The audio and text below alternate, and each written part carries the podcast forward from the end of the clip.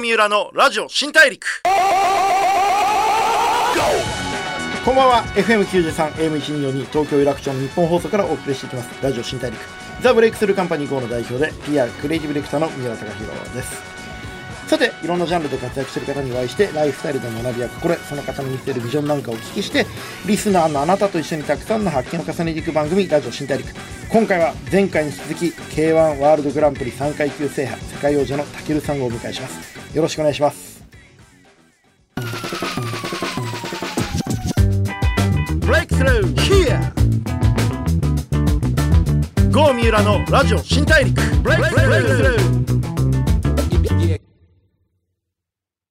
ザ・ブレイクスルーカンパニー GO の三浦貴弘がお送りしています。ラジオ新大陸。前回に引き続きお話を伺うのは、闘争本能むき出しのファイトスタイルで KO 勝利を連発する姿から、 natural born crusher とも呼ばれる武尊さんです。今日はよろしくお願いします。よろしくお願いします。いや、なんか先週すげえこう格闘技の話いろいろ聞かせていただいて、はいもうすごいストイックにあの練習と試合との繰り返しの中でなかなかオフがないっていうふうにお話聞いてたんですけど、はいでもぶっちゃけそのすごい多彩っちゃ多彩じゃないですか。はい。こう YouTube で、まあ YouTube のチャンネルでいろんなことチャレンジされたりとか、あとはいブランドをはい。やってますよね。そうですね。自分でデザはい、とかあとまあ料理好きだったりとか、こういろんなことやってらっしゃいますけど、なんでそんなにいろんなことできるんですか？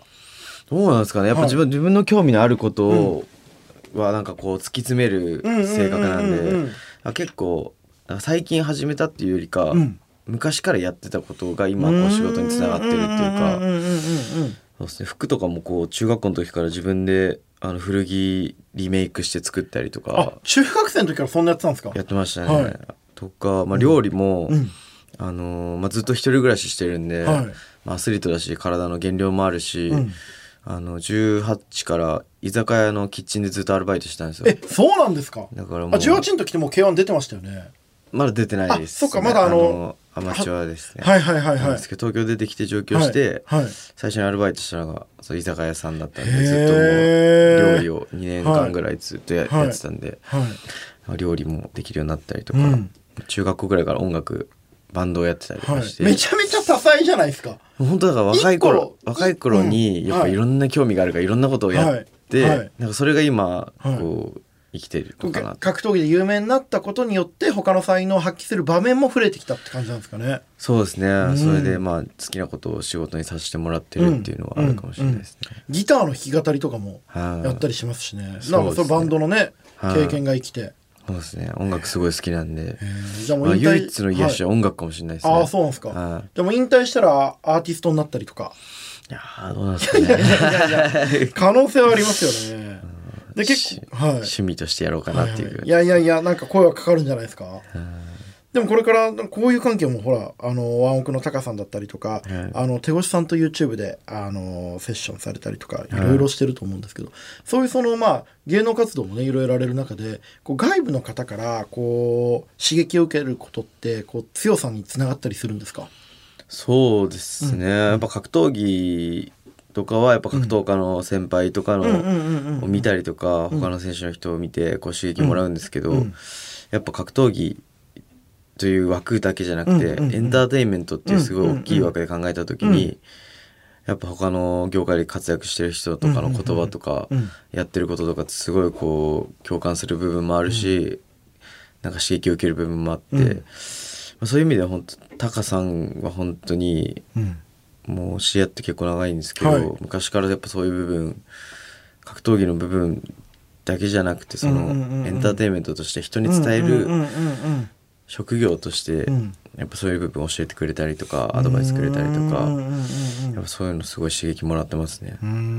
もともとはどういうところで知り合われたんですか？高さん本当にはい。僕普通に聴いてたんですよ、めっちゃ音楽好きなんでバンドもやってたし、で弾いてて、うんまだ全然こうワンクが世間にこう知られてないぐらいの時だったんですけど、うんうんうんうん。そしたらタカさんも全然僕はまだその世間にそんな知られてないぐらいの時から、デビュー戦とかから書く時に試合見てくれてて。へえでもデビュー戦なんてまだ全然ねそんなそう。大きい大会のメインとかじゃない中でそうそうすごいですね。格闘技が好きなんでなんかアメリカとか行ってもずっと YouTube で格闘技の試合見てるらしいんですよ、うんだから僕の試合も全部見てくれてるっていうので、まあ、共通の知り合いの人に紹介してもらって、うん。そこから意気投合してへえでもこうなかなかこうお互いめちゃめちゃ忙しいしこう、はいどっか遊びに行くみたいなことはなかなかできないですもんね。そうですね、まあでも試合後にこう、まあ、仕事終わりにお互い終わった後ご飯食べ行ったりとかうんうんうんうん。してましたね、うん。どんな話するんですか？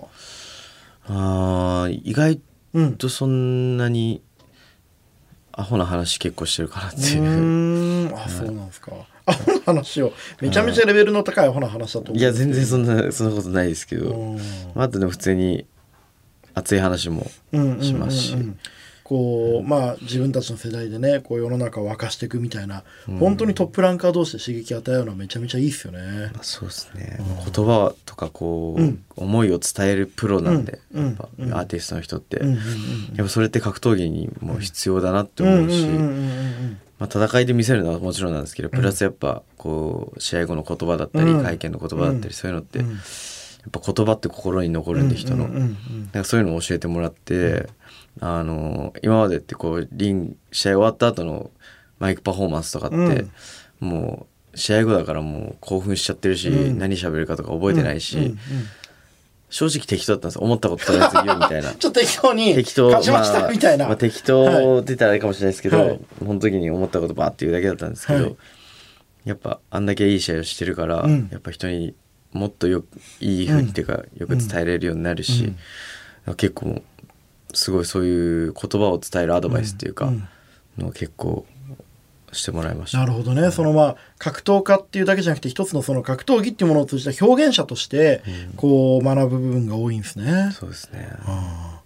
いやいいよなでもこれこれからってまあタカさんとかまあ手越さんとかいろんな方とのまあコラボもあると思うんですけれどもやっぱりこう格闘技そのものをもっともっとメジャーなものにしていきたいですよね。そうですね。うん、やっぱりはいこんなに面白いもの僕ないと思ってるんで、僕も本当にあの小学生の時からプロレス K1 プライドまあ本当にいろいろ格闘技とかプロレスから勇気をもらってきたことがあるんでこういうその格闘技業界そのものを広げていきたいっていう気持ちを持ってる方がいるのはすごい僕もなんかファンとして嬉しいですけどね。嬉しいですねなんかでもあのもっと若い格闘家ってまあエンターテイナーとか表現とかそういったものをもっと学んでもいい気しますよね。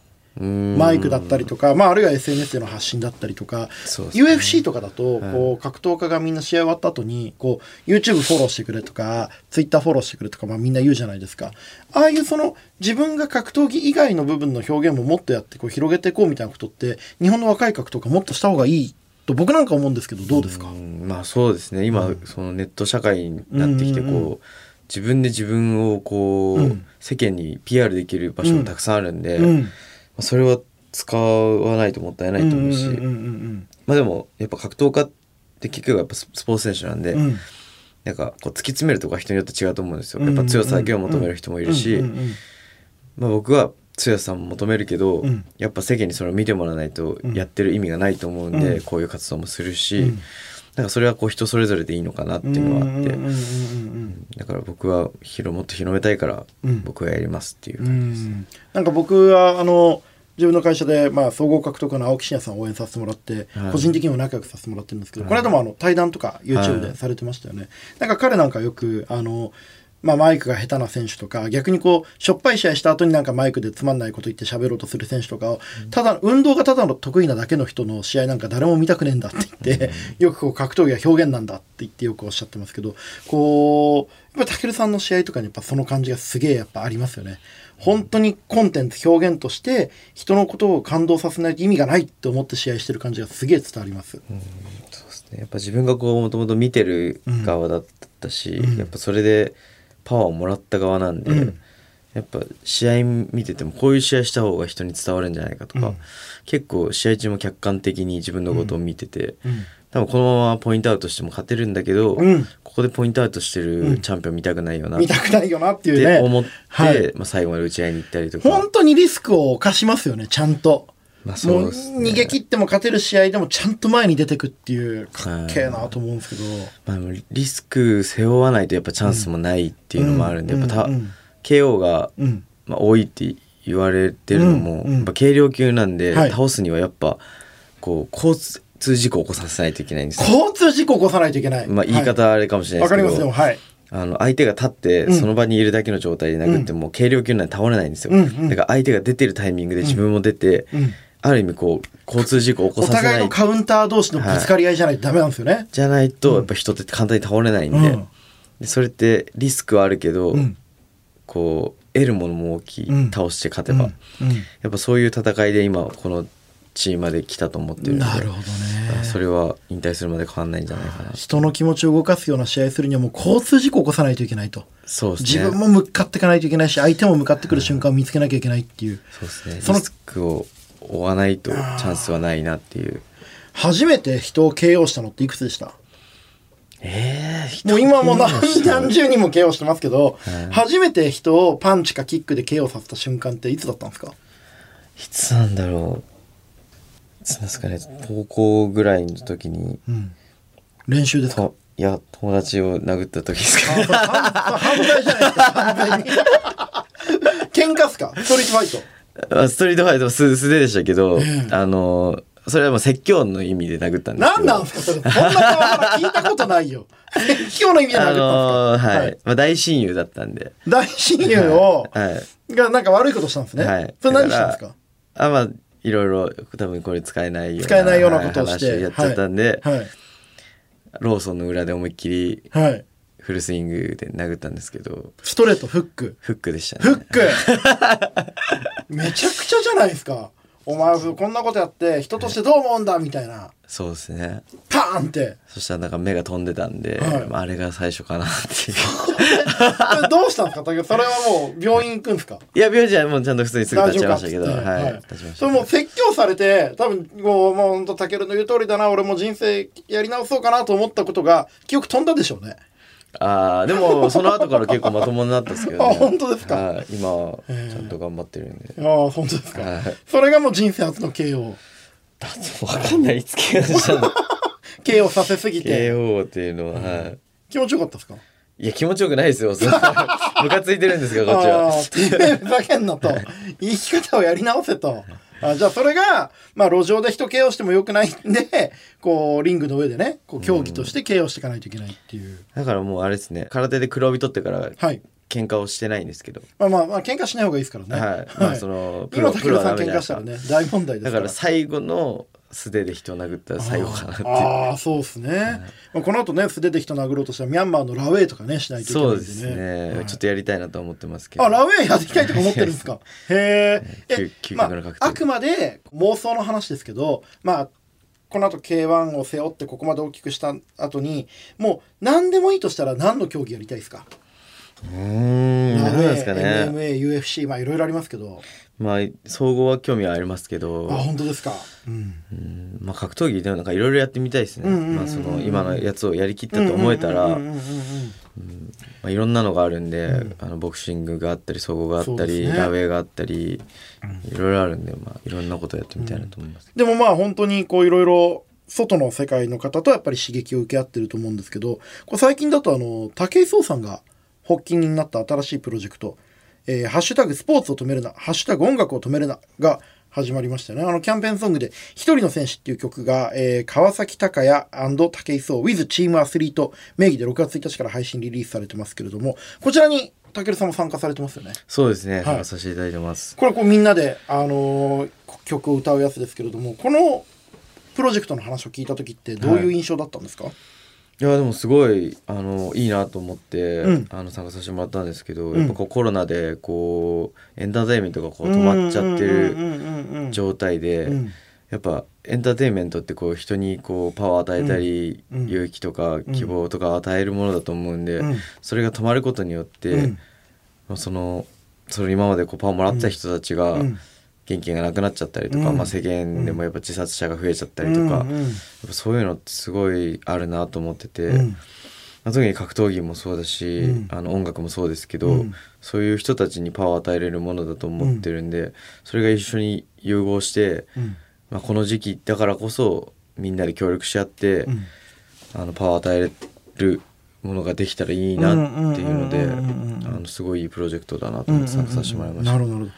実際参加してみて楽しかったですか、どうでした？あー楽しかったですね、うん音楽もやっぱ好きだし、はいはいはいはい。あのーこの集まったメンバーも多分みんなアスリートだけど、うん音楽好きでみたいな人たちが多かったんで、今までこう交わらなかった人っていうかうん。関わっってこなかった人とも、こうこの機会にこう一緒にこういう活動させてもらえて、なんかすごい嬉しかったですね。うんやっぱこうアスリート同士でこう影響を与え合うみたいなこともあるんですかね？ありますねやっぱり、うんうんうんうん。この競技やってる人も。やっぱアスリートとしてやっぱ分かる通じるものがやっぱすごいあるんで、うううんはい、そういう人たちと会える機会ってなかなかないんでよかったですうんね。なるほど、それで言うとオリンピックがまあはい今年ありそうじゃないですか、はい。オリンピックとかって今回注目してるこう選手とか競技とかってありますか？やっぱ格闘技ですかね？注目してる競技、そうですね。なあんま競競競技あまあまあ他の競技だし、そうですね、はい。オリンピック競技。はい。なんなんかありましたっけ？まあ、柔道レスリング。あー、空手もあるね。空手も今回そうですね。そうですよね、はい。確かにそうです。格闘技ちょっとあるの気になるし、うんうんうん。むしろ K1 もオリンピック競技になればいいのになっていう。ああまあそういうことですね。なんならまあ、はい。オリンピック以上の盛り上がりを作りたいと思いますよね格闘技でね。そうですね、うんうんうん。うんなんかでも今回で言うとこうなんかやるのやらないのとかオリンピック開催しない方がいいんじゃないかとか、まあ、ああいう空気があるじゃないですか、はい。ああいうのアスリート的にはこうムカつきます。僕はなんかこうみんな言いたいこと言ってるけどアスリートの気持ち考えたらあんまこういい加減にやめろとかこう言えないなと思っちゃうんですけど実際こうアスリートとしてはどうかそうどうまどうなんですかね。ムカつくっていうまあしょうがないまあまあまあ、状況だし、はい。まあ、みんなやっぱそれぞれうん。最善を考えてまあ我慢してるものがありますからね。るんですけど、うん。うん。まあ、やっぱこうでもせやる選手からしたらやっぱうん。こう、あのオリンピックって4年に1回じゃないですか、うん。だからそこでもしかしたらピークを過ぎちゃう人もいるかもしれないし、ね。うん。ここでもしかしたら金メダル取れてた人がうん。来年に延期になった場合に、うん。来年だと取れない可能性、うん。もしかして出場もできないかもしれないっていうのがあるんで、うん。なんかそういう意味ではやっぱこの4年後に向けてやってきた選手にはやっぱうん。ややらせてあげたいなっていうか、競技をしてもらいたいなっていう思いはありますけど、まあでもそのそれによって、うん。まあ、コロナが広まって死者が出ちゃったら意味がないと思うんで、まあなんなら無観客でもいいと思うんですけどね。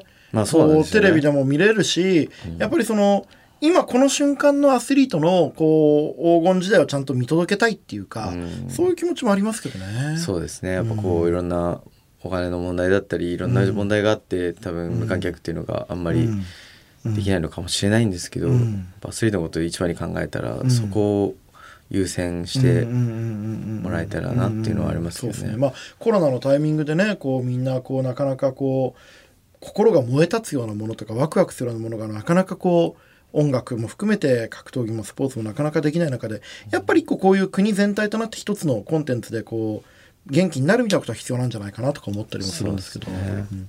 あと僕もう一個来たったのがこう YouTube をまあ結構やってらっしゃるじゃないですか、はい。あれってこうどういうふうな感じ自分で企画して自分でやってるんですか？そうですね。あとまあ企画してくれたりもあるんですけど、うん。まあ、自分がやりたいことを結構やることが多いかもしれないですね。うんうんうんうん一番こう最近こう反響あってよかったなと思ったのって何だったんですか？最近なんだろうな。システマのはいはいはいはい。芸人さんはい。蹴ってシステマで耐えれるかっていう、あ俺それまだ見てないですね。システマってねそのロシアの軍隊がやってると言われてるそうこう痛みをこう消すようなねはい。こう格闘技のあの立ち方というかスタンスですけどはい。あれはどうでした？はい。あこれ話いいやつですか？あ大丈夫です。ははい。い、い、どうでした？システマとの遭遇は？やすごかったですね。すごかった？いや詳しくは YouTube 見て詳しくはもらって YouTube でたけるシステマで、はい。はい、登録チャンネル登録してもらってですけども。そうですね。でもそういう他の競技を取り入れたりすることってあるんですか？ああでも僕そのアメリカ修行行くと、うん。あのキックのジムに行かないんですよいつも。あそうなんですか？へはい、えいつもその空手の向こうの、うんうんうん。あの空手の道場行ったりとうかボクシングジム行ったりとか、MMA のジム行ったりとか、うんうんうんうんうん。結構いろんな違う競技のいいところをこう勉強して、まあ本当ですか、あ、自分にそのそれをそのままやるんじゃなくて、そのキック自分に取り入れていくってことですよね。活かせるようにっていうのとか、じゃあシステマを取り入れる可能性もあるんですかね？この前の試合前にそのシステマをやって、はい、あ今カーフキックっていうの流行ってるじゃないですか、はい、システマの話するたびに武田さんいつも目遠くに行っちゃうんですけど大丈夫ですか？あ大丈夫です大丈夫です。はいはいはい。あのシステマ、はい。システマカーフキックはね流行ってますね。カーフキックが流行ってて、はい。あの足のあのすねの横を蹴るはいっていう、腓骨の部分ですよね。ははい。を蹴る蹴りが流行ったんですけど、あれをあのシステマの人あれ誰でも耐えれない格闘家がどんだけ鍛えてても、うん。耐えれないっていうけ蹴りだったんですけど、うんうんうん。システマの人だったら耐えれんのかなと思って。そんなわけねえじゃねえか。はい。でその人に蹴って、もしシえ、ステマでたけるさんがシステマ芸人をカーフキックしたんですか、そうです。またローソンの裏と同じことやってんいじゃん。やいや違います。よこれはちゃんとあの許可を得て。許可を得てはい。特別な訓練をはい。得た人にやってるんで、ははいい。なんでその人にカーフキックを蹴って、はい耐えれたらはいシステマ勉強しようと思って、はい。試合前に、はい。なんですけど、はいまあちょっと YouTube で見てもらったまあ、ら分かるんですけど YouTube で見てもらった方がいいんですけど。結構ダメージを受けられてたんで、バカ野郎。は かわいそうなことしましたね。い、なので、はいシステマはちょっと今回勉強しまあ、なかったカーフキックでは、まあ、はいシステマはちょっと乗り、あシステマではカーフキックは乗り越えられなかったっていうね。まあでも本人は乗り越えたって言っってるんでう設定でね、まあ、言い張っていただいてもね。はい、うん、そんなんだったらね、朝倉海選手もね、あの、システマやるよって話になりますからね。そうですねまあ極めないといけないのかなとは思あ、うんですけど、ね、なるほどね、ロシアまで行って、はいあの、呼吸法ですもんね、あれは。そうですね一種の。なるほど。あとはでも、本当 YouTube、今後こうやっていきたいものとかってあります？こういうことやっていきたいんですよね、みたいな。うーん誰々とコラボしたいとか。なんですかね、YouTube やりたいこと、なんか無人島とか行きたいですね。無人島。無人島生活。ああでもやっぱりあれですね。もうプレッシャーというかその今こう業界全体を背負ってるっていうところからちょっとこうは放たれたいって気持ちがやっぱ強いのかもしれないですね。そうですかね。あとなんか何もないところで自給自足やってみたいなっていう、なんかちょっとどんどんこう武井壮さん的なね感じになっていきますね。なんか生きてる実感を感じそうじゃないですか、はいはいはいはい。自分で、はい。あの火を起こして魚取って魚はい。取って、はいなんかそうですねそういうのをやりたいなっていう、ちょっとでもねオフが取れて無人島で。でもなんか、はい。無人島でそういう経験したらまた逆に帰って強くなりそうですよね。ね。なんか野生の力みたいなところもあって、新しい何かを発見できそうですけれども、うんはい、いや本当にね武尊さんの勇姿。まあ天心戦もですしもう全ての試合をね僕本当に見ていきたいんで、まあ、パワーもらいたいんでこれからも本当にあの応援してますんで。ありがとうございます。いろいろしんどいと思うんですけどあのファンのためにも自分のためにもはい。貫いて頑張ってください、ありがとうございます。頑張ります武尊さん2週にわたって本当にありがとうございました、はいありがとうございました。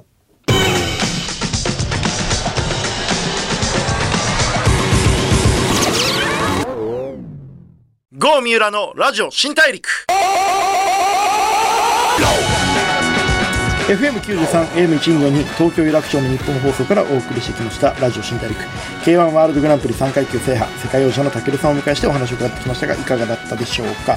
いやもうめちゃめちゃ良かったな本当にたけるさんのこう自分まあ格闘技業界とかそのいろんなものを全部背負って戦ってるっていう覚悟がやっぱり彼を強くしてるんだなっていうのは改めて思いました。